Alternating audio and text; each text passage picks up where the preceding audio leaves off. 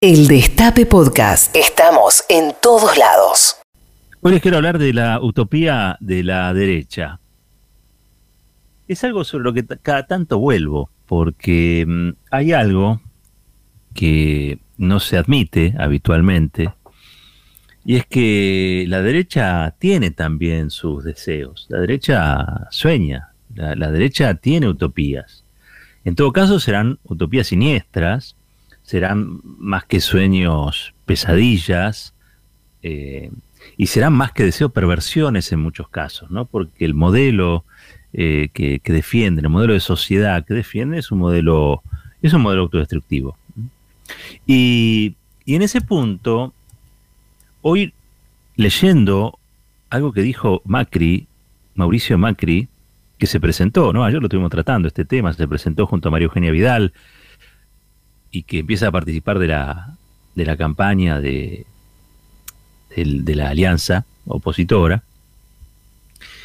algo que dijo él me llevó a, reflexionar nuevamente sobre esta, sobre esta utopía. Entonces, dijo Macri, hay que ir a votar, aunque sé que suena obsceno una elección en este momento, con tantos problemas acerca del futuro del trabajo, la inseguridad, el pésimo manejo de la pandemia, el abuso de poder de este gobierno, eh, y así, y sigue la historia. Digo, pero esta, esta frase, eh, aunque sé que suena obsceno una elección en este momento, yo creo que lo que revela eh, es una un, deseo instalado en el, inconsciente de estos sectores de poder, y es que es la molestia que les produce la democracia el ejercicio democrático. Porque en teoría la democracia, ustedes lo saben, es el gobierno del pueblo.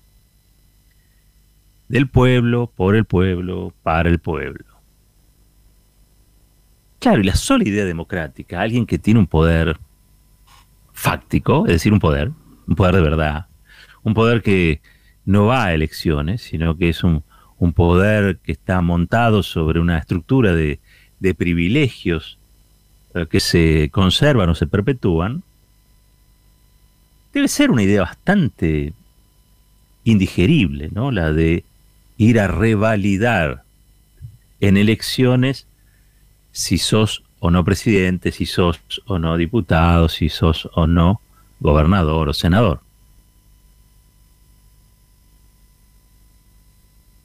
Realmente debe ser un profundo dolor de estómago yo creo que en eso el establishment local a Macri le, termina reconociendo en un punto que, bajó de ese pedestal y fue a elecciones. O sea, Paolo Roca no se animó a eso. Héctor Mañeto no se animó a eso. Pagani no se animó a eso. Los grandes empresarios hacen política de otro modo. No creen en la democracia creen en la correlación de fuerzas y punto. Creen que el poder no es algo que deba ser debatido entre iguales, sino que es reservar a cualquier costo. Macri, que tuvo sus enfrentamientos con el Círculo Rojo, ustedes lo recordarán, bueno, decidió ir y competir en elecciones. Así llegó a presidente y así también perdió estrepitosamente allá en diciembre del 2019. Pero Macri no deja de ser parte de esa élite, al contrario, representa a esa élite. Quizás sea el más atrevido de todos ellos, pero él representa a esa élite. Es un sector que a diferencia de los otros que hacen política desde, desde afuera de la escena, que fueron capaces de inventar a un, a Menem o a un de la Rúa. Este, este se involucró. Se metió en la cancha y dijo, no, yo también quiero hacer goles. Claro, después, cuando estaba dentro de la cancha, le dijeron, sí, pero tenés que respetar las instituciones, cosa que no hizo. No tenés que violar el Estado de Derecho, cosa que sí hizo. Tenés que respetar las leyes de la democracia, espiar a lo propio, a los ajenos. Este, mirá que en la democracia la gente opina distinto, percibió a los opositores. Este, ojo, porque hay que dar la soberanía, hay que bancar, ¿no? Cuando uno es gobierno, hay que pedir por Malvinas, yo, se alineó con los Estados Unidos. Digo, revés de lo que un este, presidente elegido democráticamente debiera ser, que es representar al pueblo. Pero claro, Macri llegó ahí con el mecanismo democrático para representar los intereses de esos grupos de poder de los que él proviene. Y los poderes corporativos, como le quieran denominar. A mí cada tanto me gusta decirles los dueños del poder y del dinero. Em, así como a cada tanto le sale la, hablar con la papa en la boca, este, hoy le salió esto que realmente es un problema de clase, si se quiere, ¿no? Esta idea de que una elección puede llegar a ser obscena. Nunca la democracia es obscena.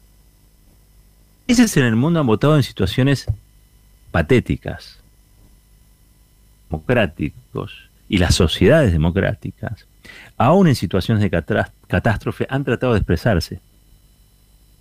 Que el ejercicio del poder en una democracia tiene una fuente de legitimación, y esa fuente de legitimación es el sufragio de carácter este, universal, secreto, obligatorio además. Pero el legislador, cuando pensó en que debiera ser, debía ser este obligatorio, no lo hizo para castigar a la sociedad. Lo hizo para forzar un compromiso cívico. ¿Eh? Cuanto más gente participe del acto comicial, del acto comicial, más legítima será la fuente de origen de un gobierno. ¿Mm? Por eso es obligatorio. Obviamente, impone que el destino de un país sea consagrado por mayorías y no por minorías elitistas u oligárquicas. ¿no? Algunos pensará, habrá pensado una vez en el voto calificado, cada tanto suena eso, ¿no? Cada tanto viene. Incluso lo he escuchado de este, compañeros o compañeras que por nada del mundo uno podría calificar a derecha, ¿no? Pero que, che, dice, acá vota cualquiera. Y sí, no, la verdad es que todos tienen derecho a votar. Cada voto vale uno.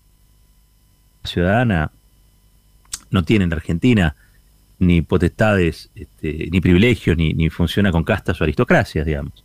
Cada voto vale uno. Cada voto vale uno. Pero claro, hay una utopía.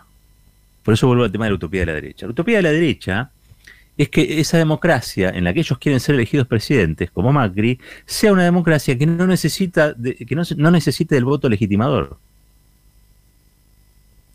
Porque realmente, vamos a decirlo, Macri está enojado por el 2019 con, digamos, una cantidad de plata fenomenal que le dio el Fondo Monetario Internacional,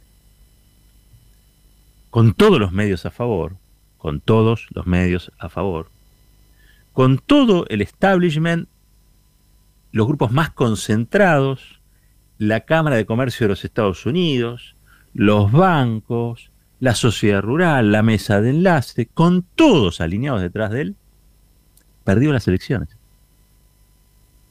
Perdió las elecciones. Es un papelón, no pudo reelegir. Y no pudo reelegir entre otras cosas porque los resultados fueron pésimos. No hay una sola cosa donde no haya mentido y no hay una sola cosa que haya agarrado y le haya mejorado. Al contrario. Por lo tanto, él lo que quiere es ser, el presidente legitimado, en teoría democrático, pero sin pasar por el baño de votos que exige una verdadera democracia. Eso es la utopía. Una vez le hicieron un reportaje a Bartolomé Mitre, el papá de Esmeralda, ahora hay que decir así el papá de Esmeralda Mitre. Él se había ido a Punta del Este a vivir porque tenía miedo que lo metieran preso por la causa papel prensa. Y le hacen una, entrevista. Y él, en, esa entrevista habla de la. de la. el, abuso de la democracia. Que era como decía Borges, el tema del abuso, pensar la democracia como un abuso de la estadística, ¿no? Pero él, él propiciaba en ese reportaje así como la democracia sin votos. Ustedes fíjense, hay una hay un hilván, ¿no? Es un corte, es un corte estereotípico de estos grupos que son los que tienen el poder y no quieren perderlo. Y desarrollan estratagemas para no perderlo, ¿no? Una de ellas, insisto, fue la de Macri. yo me presento, eh, arreglo todos los problemas que tengo en el correo, hago un par de negocios brillantes, qué sé yo, blanqueo la plata que tenemos afuera, este, dejo fuera a los amigos, a la gente que yo conozco, etcétera, etcétera, dejo comprar dólares, si no consigo, vía total, este, estamos desendeudados, consigo, me van a dar, y yo, después que venga otro y pague. Digo, eso él lo, lo, lo consiguió y lo consiguió, hay que decirlo, en base a una estrategia que fue construir su presidencia desde la popularidad de Boca, que alguien me lo señalaba ayer, la popularidad de Boca, la nacionalización de su figura gracias a Boca, tienen razón con eso, con una vocación de poder inmensa, porque la tiene, la construcción de un partido distrital que, que se convirtió de golpe y porrazo en la plataforma de una coalición donde entró el radicalismo, Elisa Carrió, este, todos los grupos concentrados. Bueno, eso que se terminó hablando fue un artefacto que se llamó en su origen Cambiemos, ¿no? Y ese artefacto lo llevó a la presidencia. Desde la presidencia pudo hacer eso que, que quería. Lo que no pudo hacer fue volver a ser presidente. Porque para volver a ser presidente le hubiera necesitado una democracia sin votos. En la Argentina, las democracias sin votos se llaman dictaduras o también gobiernos que funcionen en base a la proscripción tenemos experiencia de eso en Argentina. No es, no es disparatado ni es una tontería hablarlo de ese modo. La democracia sin votos es como cuando uno habla de la revolución libertadora. O sea, este es, es algo imposible de juntar en una misma frase, ¿no? Algunos le dicen oxímoron. Bueno, pero tenemos tradición de eso en la Argentina. En la Argentina hubo, por ejemplo, democracia sin libertades. ¿O no se dice acaso que los gobiernos de Frondizi o el gobierno de Ilía fueron democráticos? ¿Ustedes creen que fueron democráticos esos gobiernos? ¿Con el peronismo proscripto? La verdad es que cuesta rescatar la palabra democracia como la pensaron aquellos que, la concibieron, ¿no? De los griegos para acá. En la Argentina las palabras son zamarreadas, son arrastradas por el piso, se les, se les pega, se, hace uso de ellas, se hace abuso de ellas. Y a veces dejan de decir aquello que, que por origen deberían, ¿no? Entonces, este, pensar la democracia en la Argentina, se llenan la boca muchos hablando de la Del mismo modo que cuando hablan de la República, estuvo fantástica la otra vez la vicepresidenta, cuando dijo lo de la República de Morondanga. Bueno, en la Argentina hemos tenido democracia de Morondanga. No se puede pensar que hubo desde el 55 al 73 en la Argentina una democracia que no fuera una democracia de Morondanga o directamente dictaduras abiertas. O directamente dictaduras. Entonces, como tenemos ese pasado siniestro, y como no somos eh, militantes de la amnesia, traemos ese, ese pasado hasta acá. Porque al fin de cuentas, este, nuestro país es un país joven. Es un país de 200 años, quizá un poco más, 210. Por lo tanto, algo que pasó hace 40, 50 años, eh, no fue hace tres siglos. Fue hace un par de décadas. Tres o cuatro décadas, que no es nada. En términos históricos, para la Argentina, no es nada. Entonces, esta utopía de los sectores oligárquicos y, de derecha, yo insisto, es sumamente peligrosa por los antecedentes que tenemos. Es ahí donde este, Mauricio Macri revela su gen autoritario, que lo tiene. Porque la derecha en Argentina ha sido conservadora, este, oligárquica, proscriptiva, eh, persecutoria y hasta criminal. Y por qué no decir genocida. Entonces, cuando uno toma todas estas calificaciones, no puede menos que pedir algún tipo de prevención frente a, este, eh, frente a estos discursos. Que lo que revelan es que los sueños que persigue esta derecha son pesadillas para la, para la sociedad argentina. ¿no? Nuestra derecha es una derecha que desea de modo perverso. Es una derecha muy, muy complicada, muy complicada, porque basa su poderío en la supresión de, del otro, en la supresión del otro y sus derechos. Por eso son peligrosos. Por eso fueron capaces de, capaces de hacer lo que hicieron. Por eso Macri fue capaz de hacer lo que hizo en esos, en esos cuatro años. Hoy me decía alguien, bueno, pero hay que agradecer que Macri vuelva y que haga campaña, porque la gente se va a acordar de lo mal que la pasó, entonces este, eso va a hacer que, voten al frente de todos. Bueno, vamos, vamos a aclarar de vuelta la naturaleza de la próxima elección. La más inminente en 20 días es una paso que va a ordenar en cierta medida el, mapa de elección posterior que va a ser unos meses más, creo que en noviembre. Insisto, va a ordenar. Todos los que no superen, por ejemplo, el 3% de los votos van a tener que volver a elegir otra opción para la próxima para la próxima compulsa. Y, probablemente los resultados de ahora difieran bastante de los que vayan a ser. No no no quién gana o quién pierde que eso está más o menos claro o parecería estar muy claro pero sí cómo se componen esos porcentajes. Creo que esos esos porcentajes están en disputa ahora lo que vamos a tener es una fotografía eh, gente elegiría este, de acuerdo a su a su corazón de acuerdo a su convicción, es una elección abierta. La otra es más cerrada, porque ya elimina segundas o terceras opciones que no han podido superar el, piso exigible de votos para, participar en la, en la pelea electoral. ¿Por qué hablo de la naturaleza de la elección? Bueno, porque es una naturaleza que de, por sí es fragmentada en sus resultados. No, es, no se polariza habitualmente en las elecciones de medio término las elecciones de medio término generalmente son para los ganadores, este, primero, segundo, para, para la primera minoría o para la segunda minoría, que están muy por debajo de lo que esos mismos espacios han obtenido en una elección presidencial, por ejemplo. ¿Por qué? Bueno, porque tercian esas otras fuerzas, esas otras opciones, em, partidos provinciales que después en la otra no juegan. Bueno, hay una serie de cosas allí que este, se, se, resuelven de, un modo distinto en una elección presidencial que en una elección legislativa.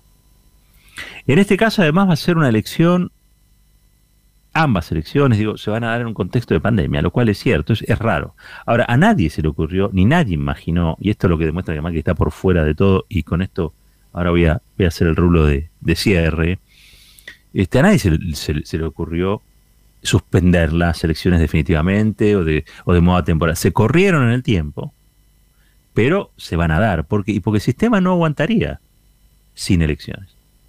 Una vez que este, los factores epidemiológicos lo permitieron, y todo hace presuponer que en estos días y de acá a las elecciones definitivas, este, a pesar de que ya hay circulación de la variante Delta y todo, pareciera que el índice de letalidad, que es el que uno más observa, comienza a bajar, bueno, están dadas las condiciones para que la gente pueda. Una cosa es correr una elección unos meses, otra cosa es suspenderla o este o no hacerla directamente, ¿no? Bueno, en este caso, eso que le parece obsceno a Macri, en realidad es la fuente de legitimidad de un gobierno. La fuente de legitimidad del sistema. Eh, para el pueblo es muy importante que haya eh, democracia no hay forma de expresarse, de manifestarse, de hacer que las cosas sucedan de una manera o de la otra, si no es a través de la, de la democracia como base de legitimidad. Después, en el transcurso entre una elección y otra, hay un montón de otras manifestaciones. Las, movilizaciones callejeras, los pronunciamientos, las actividades públicas, los actos, las solicitadas. Hay un montón de otras formas de hacer expresarse y, hacer sentir lo que la, la, voluntad popular. Pero en los hechos, esa voluntad popular cada tanto es como si viniera un escribano y dijera, bueno, y hoy vamos a votar, votamos, se firma acá, pone los sellos y esto hasta el otro, hasta la próxima elección es lo que vale. Mm. Dicho esto, el problema que tiene Macri cuando piensa lo que piensa, no solamente que lo desnuda como lo que es, en la esencia de su persona, un profundo autoritario, un tipo capaz de torcer la realidad, de mentir descaradamente, pero hasta incluso de asociar palabras irreconciliables con tal de expresar lo que, lo que quiere decir. No hay nada obsceno en una elección. No hay nada obsceno, salvo que tomemos por obsceno la elección que él ganó en el año 2015 para, para mal de la República de verdad y para mal de la sociedad que terminó padeciendo todo aquello que algunos le decían, miren qué va a pasar, pero bueno, fue un momento donde la oreja estaba dispuesta a escuchar mentiras y creerlas. Hoy creo que no pasa por ahí y creo que tampoco pasó por ahí allí en, diciembre del 2019. Pero no dejemos de apuntarlo a Macri como un sujeto peligroso. Porque ese pensamiento eh, que él tiene no solamente es un, un pensamiento que fragiliza la idea de la democracia en sí misma, sino que también lo pone cada vez más cerca de una línea que no debería atravesar aunque conociendo sus antecedentes, sabiendo quién es y de dónde viene, eh, creo que lo más factible es que alguna vez lo, atraviese. Yo creo que Macri va a terminar siendo como un personaje al estilo, un personaje, no, digo a lo Milley, ¿no? Pero algo así, tipo, tipo Trump, que ahora está fuera de, de órbita, digamos, y que sigue reclamando que le hicieron fraude en las elecciones, se autoproclamó presidente, que terminó sus días haciendo un copamiento de la Casa Blanca con un tipo que tenía cuernos en la cabeza. Bueno, yo creo que Macri va a terminar haciendo con, con Bullrich exactamente lo mismo. Exactamente lo mismo.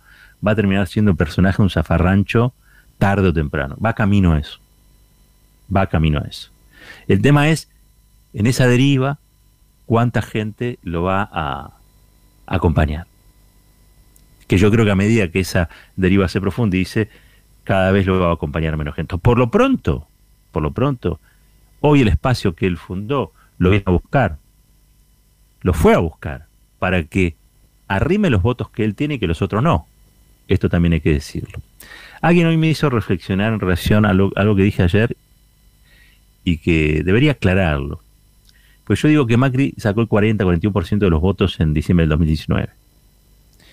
Y alguien me dijo hoy, ojo, porque esa es la que sacó, este, esos votos los sacó en el, en el balotage. Es decir, cuando había opciones cerradas, A o B, uno o dos. Pero cuando la oferta se mantenía abierta, él sacó el 30%, menos del 30% de los votos. 29, 30%. Esos son los votos de él. Me reconfortó la idea de que Macri tuviera menos votos de lo que yo digo, aunque también es cierto que ese caudal del 40% es el que hace potencialmente peligroso a Macri. O sea, es gente como nosotros, ciudadanos, ciudadanas, que están dispuestos a votar cualquier cosa, cualquier cosa con tal de que no gobierne el peronismo o no gobierne el kirchnerismo.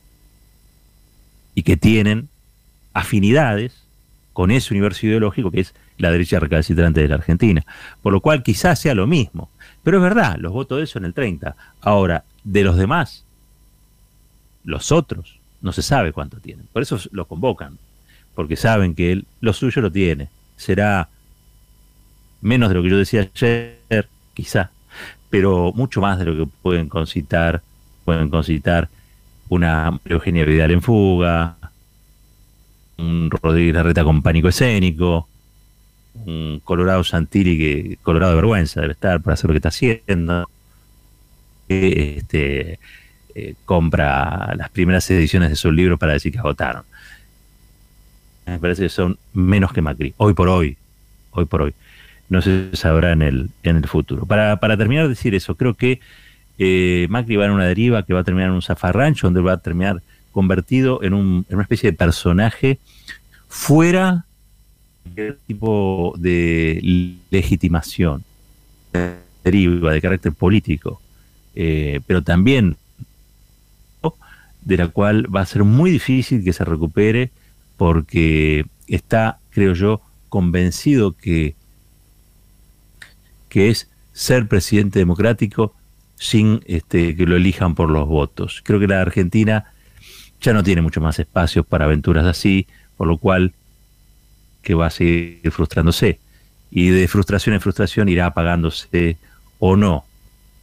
Que vimos este, que hizo Trump en los Estados Unidos, quizá alguna cosa así, sí, aunque no, aunque no sugiero ni aplaudo, pueda ocurrirle a Mauricio Macri, para bien de la democracia argentina. Porque un expresidente que apoya golpistas en un país hermano como, como Bolivia, que espía a opositores, a oficialistas, a, familiares, que hace blanquear dinero ilícito a, su hermano, que está atrás de todos los negocios de concesiones, de parques eólicos, de peajes, eh, un hombre que es este, capaz también, entre otros, de decidir desde un despacho, desde un despacho este, quiénes son los que van presos o no, este, en función de sus apetencias, en función de tratar de organizar el sistema político desde el Código Penal, es peligroso, es autoritario, es este, quizá la representación de lo que dijimos, una derecha que y eso nunca fue bueno en la Argentina, por el contrario, siempre fue el origen de la tragedia. Esto es Fuerte y al Medio. El Destape Podcast. Estamos en todos lados. El Destape Podcast.